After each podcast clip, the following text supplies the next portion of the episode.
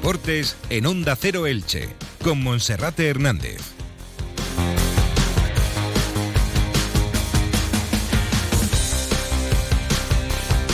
¿Qué tal están? Un saludo, muy buenas tardes. Comenzamos en Onda Cero Elche Comarcas del Vinalopó con Radio Estadio Elche. Hoy escucharemos a Mario Gaspar, el futbolista con mejor currículum e historial del Elche Club de Fútbol. Reconoce la mejoría de los últimos partidos, sobre todo en el carácter competitivo, pero advierte que de nada sirve pensar en el calendario, porque para estar en la parte alta de la tabla, para pelear por el ascenso a Primera División, hay que pensar en ganar a todos los rivales. El Club de Fútbol acaba de anunciar la venta de localidades para el partido Albacete-Elche. Se ofrecen 771 entradas al precio de 15 euros en el sector visitante del estadio Carlos Belmonte. Les hablaremos también de cómo ha sido el entrenamiento de esta mañana en el 10 Iborra, donde el técnico Sebastián Becasese ha llamado a varios chavales del filial y solo ha contado con las ausencias de Sergio León y de John Chetaulla. También cabe destacar la previa del encuentro del Eldense frente a la Morevieta que se va a disputar el próximo sábado a las 2 del mediodía en un duelo a priori entre dos rivales llamados a pelear por la permanencia en, primera en segunda división. Y como cada miércoles también tendremos la sección Sube con Ascensores Serki, hoy con entrevista al concejal de deportes José Navarro en la previa de la gala del deporte que tendrá lugar mañana por la noche en el Gran Teatro de Elche. Comenzamos. Entra en la nueva era de las energías renovables y del autoconsumo con la mayor garantía. En Electrofret ofrecemos un servicio integral llave en mano para la instalación de tus paneles solares, el estudio de viabilidad, asesoramiento, legalización y tramitación de las subvenciones vigentes. Empieza a generar y consumir tu propia energía con la garantía de Electrofret y sus 20 años en el sector. Infórmate en el teléfono 965 681 540 o en electrofret.com. Muchísimos contenidos en esta jornada en Radio Estadio Elche, pero como siempre, nuestro primer paso es saludar a nuestro compañero Felipe Canals. Felipe, bienvenido, buenas tardes. ¿Qué tal, Monserrate? Muy buenas. Bueno, pues la plantilla del Elche ha trabajado esta mañana en el campo municipal José Diez Iborra con los primeros 15 minutos abiertos para los medios de comunicación. Se ha podido ver cómo Sergio León y John Chetauya han sido los dos únicos jugadores ausentes de la primera plantilla. Fidel Chávez ya está unido al grupo y a priori el capitán de Leche será titular el próximo sábado a partir de las 9 de la noche en el Estadio Martínez Valero frente al Club Deportivo Tenerife. También destacar la presencia de jugadores del filial como el tercer portero Jesús López, el lateral izquierdo Dida Castellá, el central Javi Pamies, los centrocampistas Rodrigo Mendoza y Adán Boayar y el delantero Nordin Al-Al Lal. Nordin, que el pasado fin de semana ya estuvo en la convocatoria, como también Pamies y Rodrigo Mendoza. De los tres, solo caben dos para el partido del próximo sábado en la convocatoria de la primera plantilla si Fidel Chávez vuelve a estar disponible y a priori Fidel será el único jugador eh, que sea cambio con respecto al último encuentro. Si Fidel juega, a priori Nico Castro volverá al banquillo. Los cambios de José Fernández y también de Borja Garcés confirmados, puesto que Borja Garcés es el sustituto del lesionado Sergio León, además con ese ánimo de revancha ante Asier Garitano, el técnico que le apartó del Club Deportivo Leganés por acudir a la boda de su hermano sin permiso del técnico ni tampoco del club. Seguro que Borja Garcés querrá hacer un buen partido y marcar goles para cobrarse esa particular venganza, mientras que José Fernández es un futbolista que lo está haciendo bien, especialmente en casa, y de esta manera, pues a priori debe mantener el puesto en el carril derecho. Hoy pasaba por los medios de comunicación, por la sala de prensa del Estadio Martínez Valero, el veterano Mario Gaspar, el futbolista con más historial, con mejor trayectoria deportiva del Elche Club de Fútbol, ha sido internacional con la selección española de fútbol y Mario Gaspar está actuando como central derecho. Se le preguntaba en primer lugar si cree que a partir de ahora, con estos duelos consecutivos ante Tenerife, Albacete y Real Zaragoza, es el momento de que el Elche dé un paso al frente para demostrar que es un aspirante al ascenso a Primera División. Esta era su respuesta. Bueno, sí, lo que pasa es que no hay que pensar tanto en el calendario. Al final, si quieres estar arriba, hay que ganar a, todo tipo de rivales, los que están arriba, los que están abajo. Yo creo que esta, esta última victoria nos refuerza y da confianza de cara al siguiente partido, pero no hay que mirar más allá. Luego tenemos la Copa, luego el siguiente y así partido a partido. No, empezar a hacer cábalas con los siguientes partidos, sino centrarnos en el Tenerife y yo creo que es una oportunidad también de, sumar tres puntos y, y, de conseguir dos victorias seguidas que todavía en la temporada no lo hemos conseguido. Y un Mario Gaspar que también ha reconocido que le pidió perdón en el vestuario de sus compañeros por aquella infantil expulsión que dejó al Elche con un jugador menos. Al final se pudo salvar un punto, pero, pero pudieron ser tres. Y Mario Gaspar, pues también em, ha destacado hoy que em, eh, a nivel de forma física no hizo la pretemporada en verano, que le costó eh, coger esa forma porque llegó prácticamente con la primera jornada, que está mucho mejor, pero todavía no al 100%. Sí, bueno, mucho mejor porque bueno, al final venía de, no hacer pretemporada y llegué prácticamente cuando, cuando iba a empezar eh, la primera jornada y, bueno, al final los partidos van, van sirviendo para encontrar la mejor versión física de, uno mismo. Y luego a nivel táctico, pues bueno, uno, intenta hacer lo que le pide el míster, hay días que, varía un poco el posicionamiento en el campo, pero bueno, eh, yo creo que con, trabajándolo durante la semana y y haciendo un esfuerzo entre todos, porque al final es, es una cosa colectiva, pues eh, el equipo cada vez se encuentra más, más cómodo y más a gusto. No es cosa solo de, de un jugador o de, o de dos, sino de, del funcionamiento colectivo de, de los 11 que están en el campo y de los que van entrando y saliendo durante el partido. Bueno, las palabras de Mario Caspar, un jugador ya totalmente integrado y de los mejorcitos que tiene el Elche y que tiene que llegar a ese 100% para recuperar su mejor versión. Bueno, pues el Elche hace escasos minutos acaba de informar de que va a poner a partir de mañana jueves las entradas para el partido Albacete-Elche en el estadio Carlos Belmonte, que se disputará el sábado 4 de noviembre a partir de las 9 de la noche. Van a ser 771 localidades al precio de 15 euros, gracias al acuerdo entre clubes. Las entradas se pondrán a la venta a partir de mañana a las 10 de 10 a 2 y de 4 a 7 de la tarde entre el jueves y el viernes. Y a partir del lunes en el mismo horario eh, de momento solo para abonados. A partir del martes si los no abonados si los abonados no han adquirido todas las entradas se pondrán a disposición para el resto del público. También destacar que el club con la colaboración de la Federación de Peñas y la grada de animación Fondo Sur 1923 ha organizado un desplazamiento a Albacete al precio de 13 euros. Como contaba ayer nuestro compañero Felipe Canals ya se han completado dos autocares para ese viaje. Bueno, esto es lo que nos deja el Elche. En clave el Dense, Felipe, ¿cuál es la actualidad? Bueno, pues el equipo de Fernando Estevez se ha ejercitado esta mañana con la mente puesta en el partido de este sábado a las 2 del mediodía contra la Sociedad Deportiva Morevieta.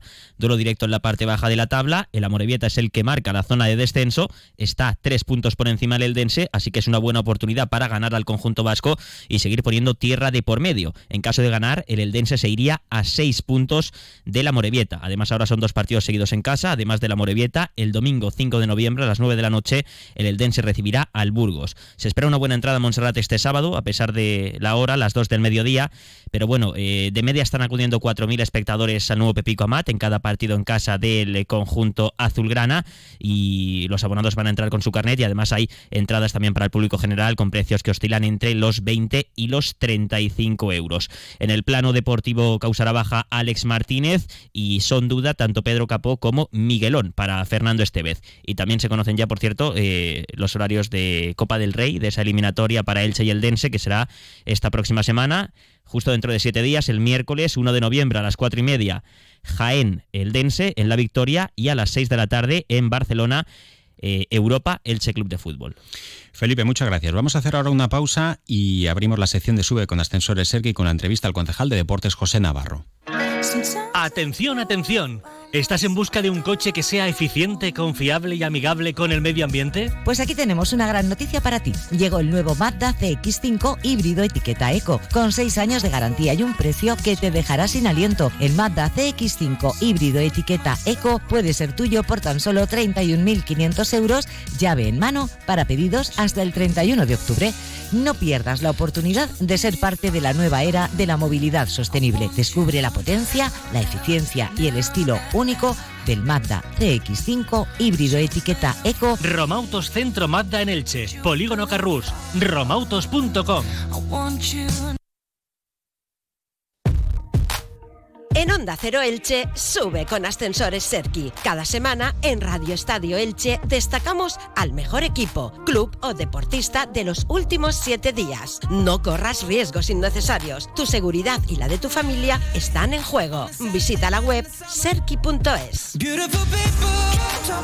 Una y 29 minutos en esta sección de Sube con Ascensores Serki. Vamos a hacernos eco de uno de los platos más importantes del deporte ilicitano anualmente, como es la Gala del Deporte, que en este caso cambia cambia de fechas de celebrarse en junio, pues va a pasar a celebrarse en este mes de octubre. Y saludamos al concejal de deportes del Ayuntamiento de Elche, José Navarro. José, bienvenido, buenas tardes.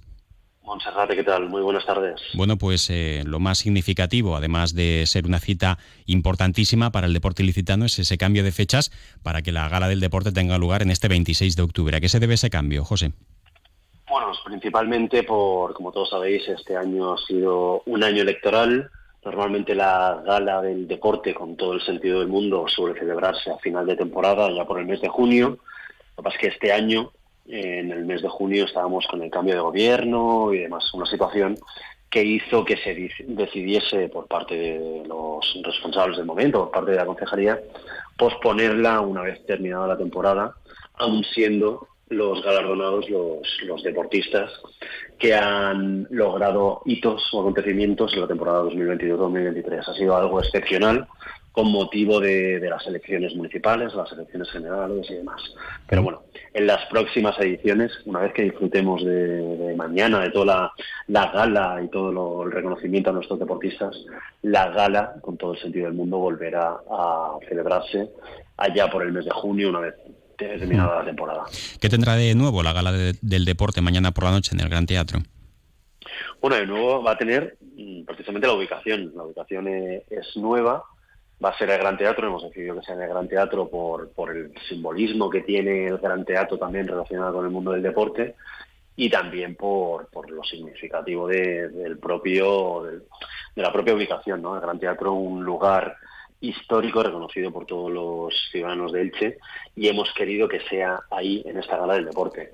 Además, conoceréis bien o sabéis bien que hemos querido complementar esa gala con un museo temporal, una exhibición que recoge, que se aloja, en el aula cultural de la CAM, o sea, en el propio edificio de, donde se encuentra el Gran Teatro, para acompañar un poco, para dotarle también de, sentido, un poco de realce a la gala, acompañarla de esa exposición de objetos, de materiales, de acontecimientos, de hitos del mundo del deporte, no solo nacional, sino internacional y esa, ese acompañamiento, esa exposición de, leyendas del deporte, hemos querido que acompañe a la gala, a la celebración de la gala. Hmm. Por otra parte, esta semana también es importante porque el próximo viernes está previsto colocar la primera, piedra del pabellón de deportes inclusivos que se eh, estaba previsto ya de la anterior legislatura, pero aquí, bueno, pues hay que destacar eh, un error gravísimo por parte del anterior equipo de gobierno porque el 50% del presupuesto de ese pabellón estaba previsto que se pudiese recibir por parte de las ayudas de fondos europeos y sin embargo mm, no sé si se llega a tiempo todavía de, poder poner esa primera piedra y del presupuesto de 7 millones de los que en principio el ayuntamiento tenía que pagar tres y medio ahora parece que el hecho de retrasar esas obras podría provocar incluso hasta que el presupuesto aumentara hasta los 12 y sin saber si se va a tener o no ayudas. José, ¿cómo está eso? Pues lo has explicado mejor que yo, gracias. Estamos hablando de una, una infraestructura que venía a colación de la, del recibimiento de los fondos europeos, de los fondos EDUSI, de los cuales la Unión Europea financiaba el 50% de los proyectos que se planteasen. Este, el de pabellón de deportes inclusivo, eh, estaba presupuestado en 7 millones, con lo cual el ayuntamiento de Elche tenía que costear 3 millones y medio. Los otros 3 millones y medio los financiaba la Unión Europea. ¿Qué ocurre? Que llegamos al, mes al año 2022 y ese presupuesto, ese proyecto que inicialmente estaba presupuestado en 7 millones de euros, pasa a costar, por el incremento de precios y por no haberlo ejecutado en tiempo, hablamos de unas subvenciones recibidas en el año 2015, por no haberlas ejecutado en tiempo, ese presupuesto de 7 millones de euros pasa a valer 11 millones y medio de euros. Por si esto no fuera poco, cuando nosotros tomamos posesión, ¿eh? no ganamos las elecciones, sino tomamos posesión el 17 de junio del año 2023, este proyecto no está ni siquiera ejecutado, eh, adjudicado. Es decir, no teníamos empresa todavía a la que encargar la construcción de las obras, cuando estamos hablando de una ejecución de 14 meses, un proyecto de 14 meses. Si este proyecto no está, como no lo va a estar, terminado a 31 de diciembre del año 2023, es el ayuntamiento y por ende todos los ilicitanos los que van a tener que asumir los 11 millones y medio de euros de este proyecto. Es decir, que un proyecto que por el cual teníamos que pagar 3 millones y medio de euros nos va a costar 11 millones y medio de euros. Y hemos sido nosotros, ha sido este gobierno, no solo el que ha adjudicado las obras, que no estaban adjudicadas, sino que además hemos instado a la empresa adjudicataria para que apremien el tiempo y desde hace solo tres semanas creo que se adjudicó hasta el viernes, como dices, celebraremos el acto de colocación de la primera piedra.